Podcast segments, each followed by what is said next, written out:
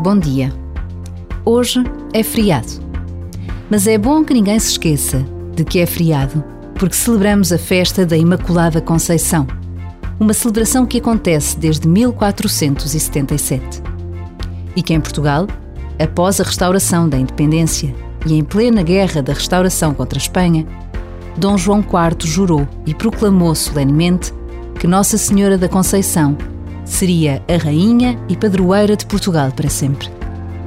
Por vezes, basta a pausa de um minuto para nos lembrarmos de acontecimentos que determinam a nossa história, que nos dão identidade.